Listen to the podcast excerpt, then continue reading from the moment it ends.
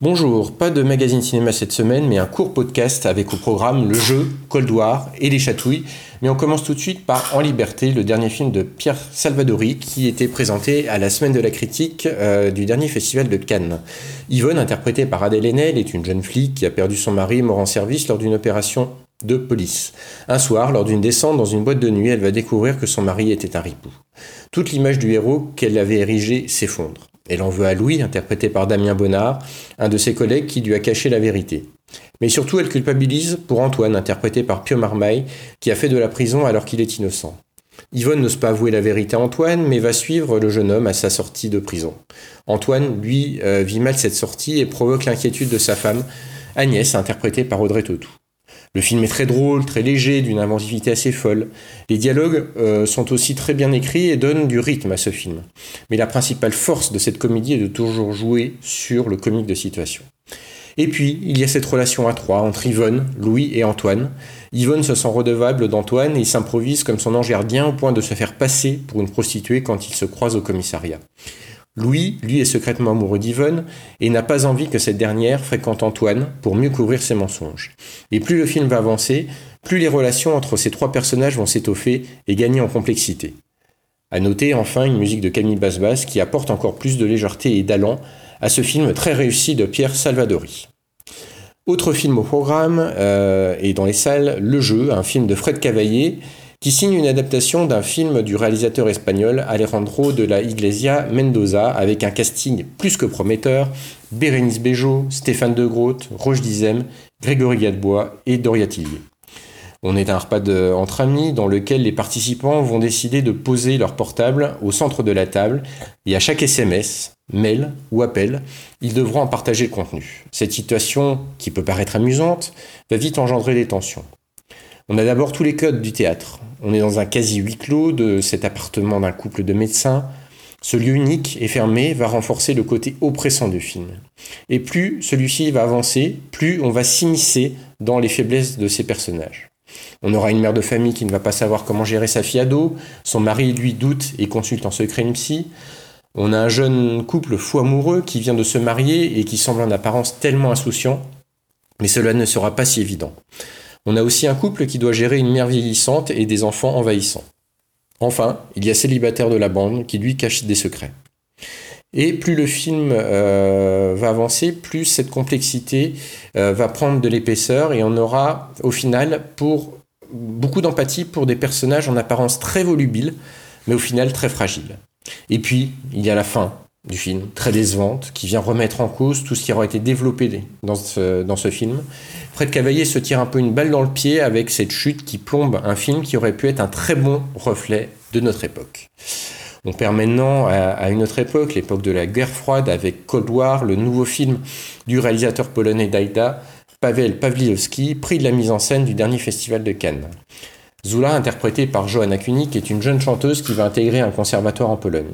Elle est remarquée par Victor, interprété par Thomas Scott, qui est un de ses enseignants et qui va rapidement tomber amoureux de son élève. Victor, lui, va décider de passer à l'ouest, mais Zula ne va le rejoindre que dans un second temps. Cette relation va être perturbée par le rideau de fer et par les hésitations de Zula pour passer à l'ouest, où elle ne sera pas totalement heureuse. C'est une histoire d'amour basée sur de l'attraction-répulsion qui va donner beaucoup d'intensité à cette relation. Et puis, il y a ce côté un peu documentaire, avec le quotidien forcément difficile des artistes dans les pays du bloc de l'Est, qui, pour survivre, devront servir la propagande d'État. Le seul petit bémol euh, à ce film est l'utilisation du noir et blanc, qui vient un peu atténuer l'intensité de cette histoire d'amour à la fois complexe et intense, qui va devoir se jouer du communisme. On passe maintenant à un film euh, qui a connu un grand succès lors de sa première semaine, avec quasiment un million et demi d'entrées euh, en une semaine. Le Grand Bain, un film signé Gilles Lelouch. C'est l'histoire de Bertrand, interprété par Mathieu Amalric, qui était en pleine dépression. Il passe ses journées chez lui, au grand désespoir de sa femme Claire, interprétée par Marina Foïs, jusqu'au jour où il va tomber sur une annonce à la piscine. Une équipe de natation synchronisée masculine cherche un nouveau membre. Ce sera le début d'une série de portraits d'hommes qui connaissent tous des difficultés dans leur vie. Laurent, interprété par Guillaume Canet, a une mère qui n'a jamais aimé, Simon, interprété par Jean-Hugues Anglade, est un rocker qui n'a jamais eu de succès. Marcus, lui, est un entrepreneur plus attiré par les femmes que par son entreprise en difficulté, magistralement interprété par Benoît Poulvorde. Et enfin Thierry, interprété par Philippe Catherine, travaille lui à la piscine, mais va voir son travail remplacé par un ordinateur. La natation synchronisée sera pour eux une sorte de bouée de sauvetage dans leur vie, bien qu'ils ne soient pas doués pour ça. Ils seront coachés par Delphine, interprétée par Virginie Efira, ex-championne de natation synchronisée tombée dans l'alcoolisme, et Amanda, interprétée par Laïda Bekti, qui, elle, est dans une chaise roulante. Vous l'aurez compris, il y a beaucoup d'amertume dans ce film qui va petit à petit devenir une sorte de conte où un groupe de sportifs, pas forcément doués, va se fixer pour objectif de participer au championnat du monde masculin de natation synchronisée. Au-delà de la comédie, ce film est assez dur car il met en lumière des destins assez tragiques de personnages cabossés par la vie. Bien que ce soit des pieds nickelés, ces personnages suscitent beaucoup de compassion, ce qui est pour moi la principale réussite de ce film. Ainsi, malgré un certain nombre de citations burlesques, on ne se moquera jamais d'eux, mais ils feront sourire avec toujours beaucoup de bienveillance et d'humanité. Enfin, pour terminer ce, podcast, euh, un coup de projecteur sur un film qui sortira le 14 novembre prochain, Les Chatouilles, une adaptation d'une pièce de théâtre à succès signée Andrea Bescon. Euh, donc c'est l'histoire euh, de Dette, interprétée donc par Andrea Bescon, qui est une petite fille très douée pour la danse. Sa mère, Mado, interprétée par Karine Viard, est assez dure et distante envers sa fille qui va se résoudre à, l'envoyer au conservatoire à Paris. C'est à ce moment-là que vont réapparaître les traumatismes qu'Odette a vécu quand elle était enfant.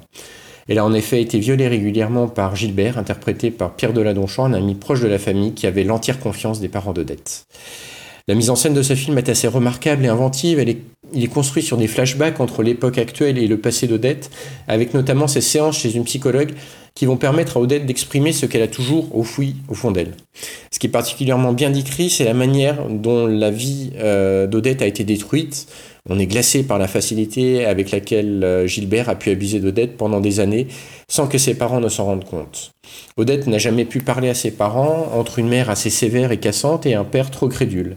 Elle n'a jamais pu réellement s'engager avec un homme, même quand ceux-ci ont été d'une grande gentillesse avec elle. Et le déclencheur de cette euh, libération de cette parole envers sa famille sera quand elle découvrira que Gilbert est sur le point de devenir grand-père. Mais là encore, les démarches pour porter plainte ne seront pas faciles. Un film très dur, très cru sur une enfance dévastée qui a brisé euh, la vie d'une femme, mais un film très inventif, notamment dans sa mise en scène. Cette inventivité qui permet de traiter de cette thématique particulièrement difficile et taboue. Euh, les chatouilles, donc, à découvrir le 14 novembre au cinéma. On en reparlera bien sûr dans notre prochaine émission, euh, le magazine cinéma de RCF Besançon, le jeudi 15 novembre à 18h10 sur le 87.8 à Besançon.